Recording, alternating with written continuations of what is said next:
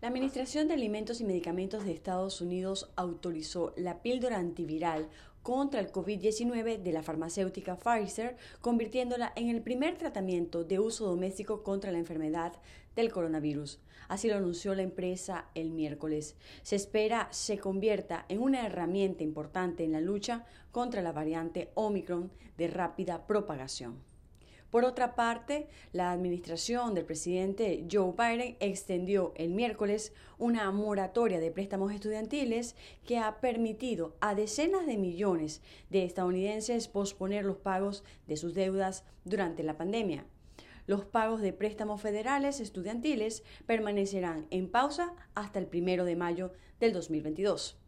Por último, los máximos representantes de Exteriores de Estados Unidos y de la Unión Europea, Anthony Blinken y Joseph Borrell, respectivamente, recalcaron el miércoles sus posturas sobre las consecuencias que tendría un eventual ataque de Rusia a Ucrania.